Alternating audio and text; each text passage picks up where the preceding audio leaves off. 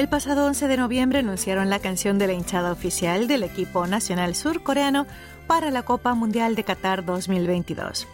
Llama la atención el que entre los vítores y mensajes de aliento resuene la voz del ya difunto entrenador del Incheon United, Yu Sang-chol, la cual fue restaurada con tecnología de inteligencia artificial e incluida en forma de narración para apoyar a los jugadores. En esta canción participaron también varios fanáticos para desear éxito a la selección nacional surcoreana, los jugadores de la selección nacional femenina sub-20 y la masculina sub-23, y otros integrantes de los Diablos Rojos, la hinchada oficial, estudiantes, bomberos, propietarios de pequeñas empresas y la banda Chumungun. Todos se unieron para alentar al equipo surcoreano que jugará en Qatar y que, más allá de los resultados, hará gala de un noble espíritu deportivo. Les invito a escucharla. Aquí va la canción oficial con la que los hinchas del fútbol surcoreano alentarán a su equipo en el Mundial de Qatar 2022. Su título es Más fervientemente Corea. Canta Yoon Do-hyun. Y así abrimos esta entrega de Corea Diario hoy en la conducción de Clara Kim.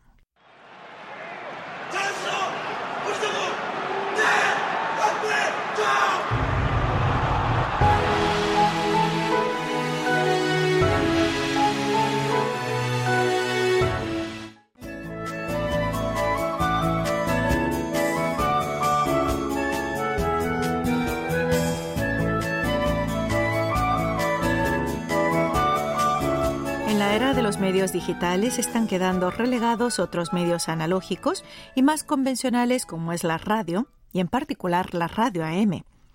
Haciendo un poco de historia, en Corea del Sur, Goldstar, antiguo nombre del actual conglomerado LG Electrónica, produjo la primera radio nacional en 1959.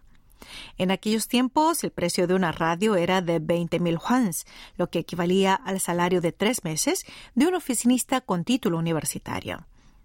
Más tarde, en la década de los 60, la tenencia de este aparato receptor se fue difundiendo entre la sociedad y la radiodifusión alcanzó su máximo apogeo. La gente se reunía frente a la radio para escuchar radionovelas o retransmisiones deportivas. En los pueblos agrícolas y pesqueros y en las fábricas urbanas era un medio imprescindible que permitía a la gente escuchar música y olvidar las penurias diarias y el duro trabajo. Asimismo, servía para obtener información útil. A través de la radio, los pescadores escuchaban el pronóstico del tiempo antes de irse a dormir y decidían si saldrían a pescar o no al día siguiente. En aquel entonces, la transmisión de radio AM, que es la frecuencia media, era el principal medio de comunicación masiva. Sin embargo, los nuevos medios comenzaron a aparecer uno tras otro, desplazando a los antiguos. En efecto, el pasado 8 de noviembre, hora de Corea, las emisoras MBC y SBS dejaron de emitir por la frecuencia de AM.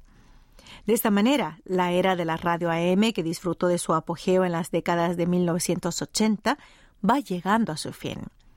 A partir de ese día, las dos emisoras suspendieron la transmisión de radio AM durante seis meses y transcurrido este plazo cesarán su emisión definitivamente. La frecuencia M, que son las ondas de amplitud modulada, tiene un largo alcance de ondas de radio y puede cubrir todo el país con una pequeña cantidad de transmisores. Pero la calidad del sonido es deficiente y el costo de mantenimiento es elevado. Ante la poca rentabilidad y pérdida de competitividad de este medio, las estaciones de radiodifusión provinciales han dejado de transmitir una por una pero es la primera vez que emisoras importantes de Seúl declaran el cese de este servicio. Actualmente la mayoría de las estaciones de radiodifusión de Corea emiten solo en FM, que es la frecuencia modulada. El fin de las emisiones en AM de estas dos emisoras terrestres de Corea se produjo en forma natural, a medida que el entorno de los medios cambia rápidamente. Esto se debe a que la demanda de radio también ha disminuido, lo que hace que sea un negocio oneroso para las estaciones que emiten tanto en AM como en FM. Este es el trasfondo que explica por qué la mayoría de las emisoras en estos días ofrecen solo radio FM. Por el momento, KBS, nuestra emisora, es la única en Corea que sigue emitiendo en AM.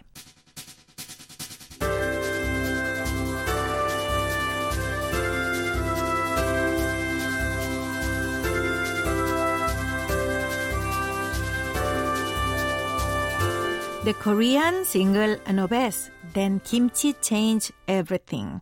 Es el título original en inglés de un libro muy popular estos días publicado en Estados Unidos. Su traducción al castellano sería algo así como lo coreano, soltera y obesa. Entonces el kimchi lo cambió todo. Este libro cuenta la historia de Susan Engo, una joven activista de 29 años que en 2007 se encontró con una abuela coreana en un supermercado. Susan estaba a punto de comprar seis bolsas de pan de crema de mantequilla cuando esta mujer, que en principio era una completa desconocida, le dijo que estaba muy gorda y regañó al dueño de la panadería diciéndole por qué vendía ese tipo de pan a una joven obesa. Como es de suponer, la activista quedó totalmente sorprendida por las palabras de esa desconocida, pero lejos de sentirse ofendida, se sintió cuidada, pues había calidez en la forma de hablar de la anciana. Susan le preguntó qué debía hacer y qué debía comer, a lo cual la anciana, que más tarde llamaría halmoni, que significa abuela en coreano, le respondió que comiera comida coreana.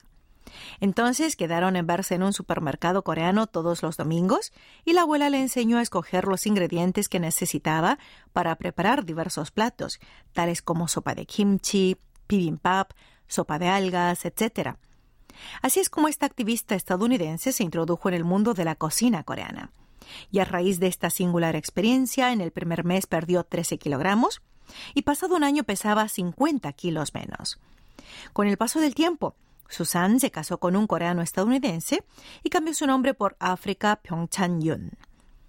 El año pasado publicó en Estados Unidos un libro sobre sus experiencias y recientemente este fue traducido al coreano con el título de Uyon Hagodo Sasoan Kijok.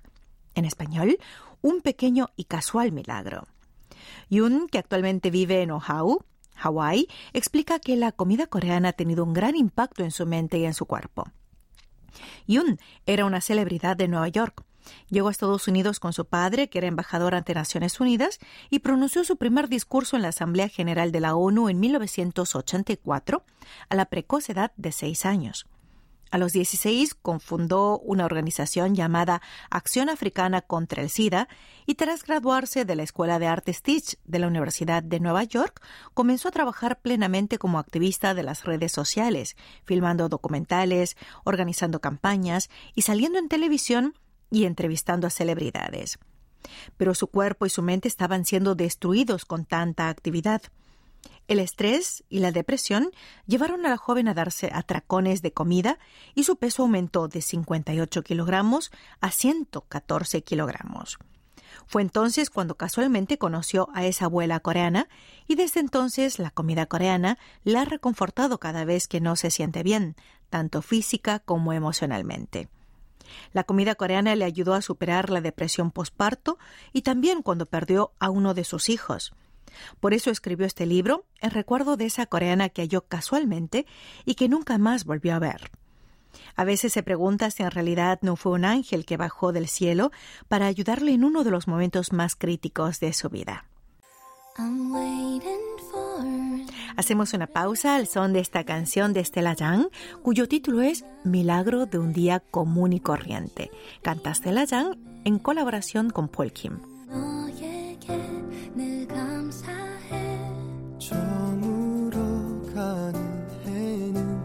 약속을 하지 않아요 오늘이 지나가도 날 잊지 않길 바라요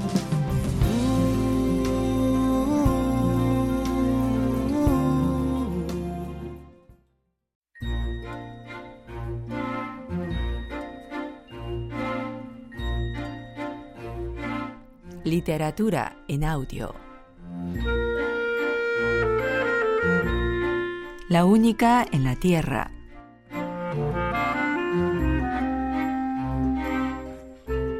Hannah se puso a repasar las cosas que habían pasado en los últimos tiempos antes de que empezara a inquietarse. Se acordó del bálsamo que fue para su corazón cuando se percató de que Kyungmin la miraba a los ojos por primera vez y repasaba en ella de verdad. No había sensación más dulce que esa. Tomó el anillo y se lo probó en el dedo. Debo estar loca. Seguro que me habré expuesto a algo terriblemente tóxico y eso me ha trastornado, se dijo. Estaba poniendo a un alienígena en una situación crítica, pero actuaba como si nada. Pasado un tiempo, tuvo más en claro que si obró de manera en que lo hizo no fue tanto por el deseo de darle una oportunidad a un extraterrestre absurdo, sino por la furia asesina que sentía contra el verdadero Kyungmin. Una furia mucho más ardiente y más consumidora de oxígeno que el meteorito que acababa de atravesar la atmósfera terrestre. El maldito cabrón le había dado un beso en la frente y se había alargado hacia lo más recóndito del espacio sideral. Hannah tenía ganas de tirarse por un precipicio, pero en lugar de eso, decidió conocer al alienígena. Diles que nos comprometimos. Un compromiso también es algo significativo.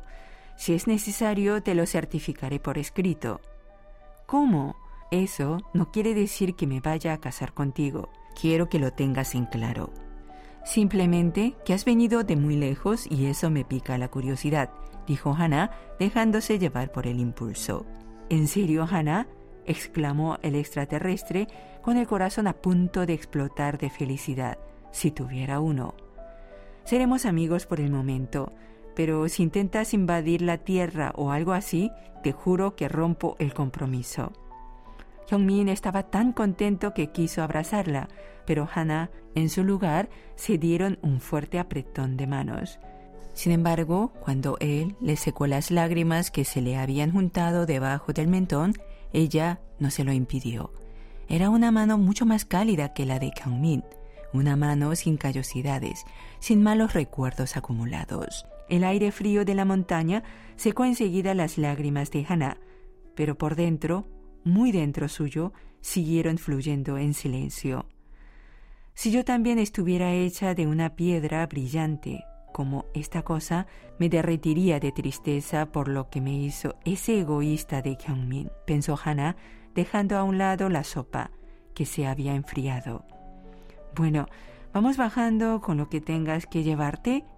Kyungmin metió la mano en esa esfera desconocida que había venido del espacio sideral y absorbió una especie de energía verde a través de su brazo.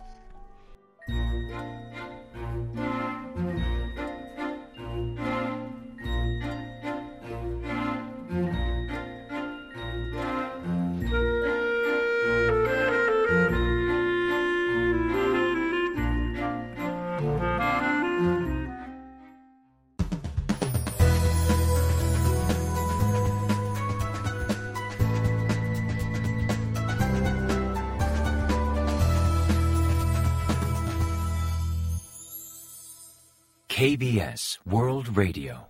Están escuchando Corea Diario. Hoy martes 15 de noviembre les acompaña en el micrófono Clara Kim.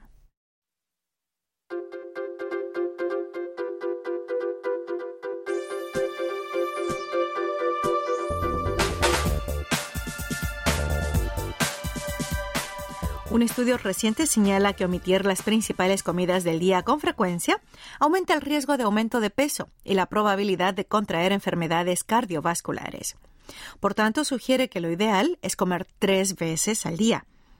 El estudio afirma que entre los adultos coreanos, el porcentaje de quienes comen solo dos comidas al día es mayor que los de tres.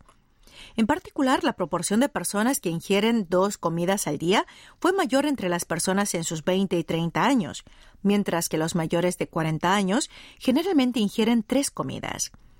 Un equipo de investigación del Centro Médico Samsung de la Universidad Songyungwan analizó la regularidad de las comidas entre 7.725 adultos de 19 a 49 años de edad que participaron en la encuesta nacional de examen de salud y nutrición 2016-2018.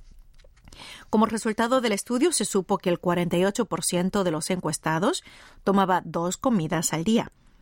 Este porcentaje superó al de aquellos que comían tres veces al día con regularidad, que registró un 37%. Por otra parte, el 13% de los participantes dijo ingerir solo una comida al día. Además, revelaron que cuanto más jóvenes eran, más gente tomaba solo dos comidas al día, proporción que aumentaba tres veces al día entre los más mayores. En concreto, la mayoría de los veinteañeros y treintañeros surcoreanos ingería dos comidas diarias, mientras que los mayores de 40 tomaban tres comidas. Asimismo, se supo que las mujeres, los integrantes de hogares unipersonales y los solteros fueron los que presentaron una mayor proporción en términos de hábitos alimenticios y dietas irregulares, al tomar una sola comida diaria o incluso no tomar más de cinco comidas durante toda la semana. El estudio revela que ninguno de los grupos cumplió con la ingesta diaria de energía recomendada, a excepción del grupo que tomaba las tres comidas al día. El equipo de investigación afirmó que aquellos que comían tres comidas al día tenían mejores perfiles de salud, incluido el peso, el índice de masa corporal, la circunferencia de la cintura, la presión arterial, el azúcar en la sangre en ayunas, el colesterol total y los niveles de triglicéridos. Por el contrario, saltarse las comidas con frecuencia puede provocar desajustes hormonales, aumento de peso y en última instancia provocar trastornos metabólicos que incrementan el riesgo de enfermedades cardiovasculares.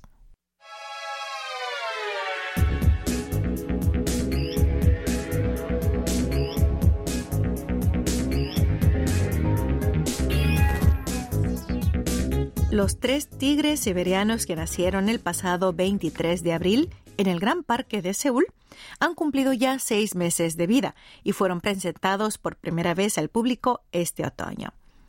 Estos trillizos se llaman Herang, Parang y Sarang.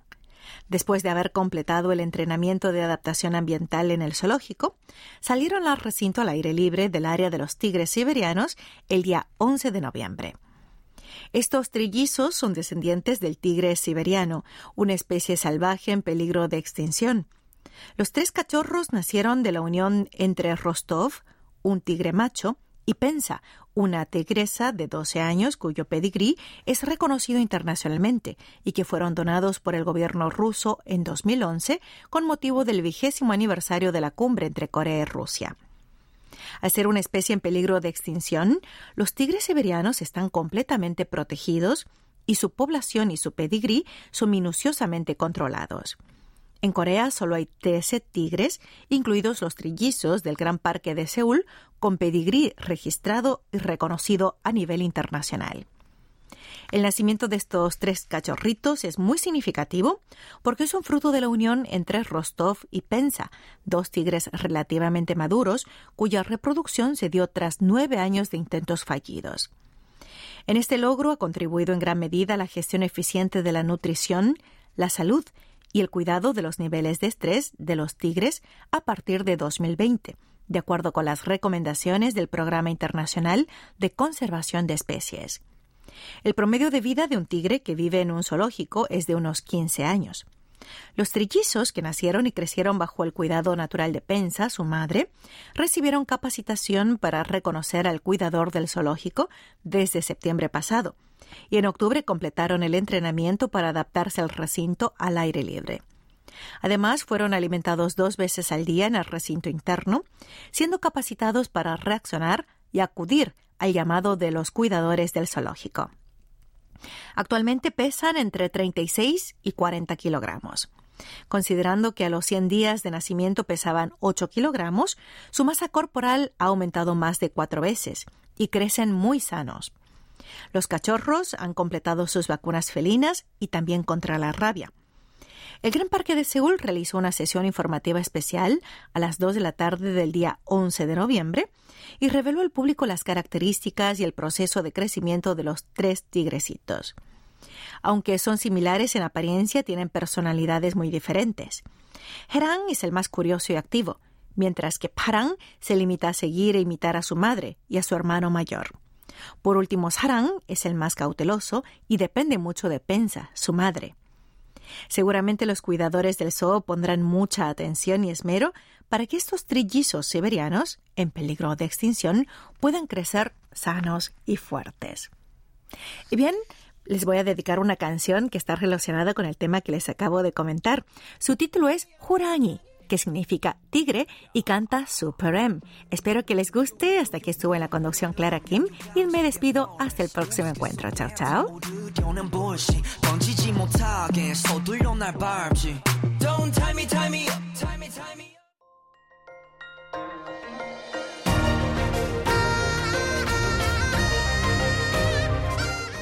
Acaban de escuchar el podcast de KBS World Radio. Hay muchos más contenidos en wall.kbs.co.kr barra Spanish. Gracias por seguir en sintonía. KBS World Radio.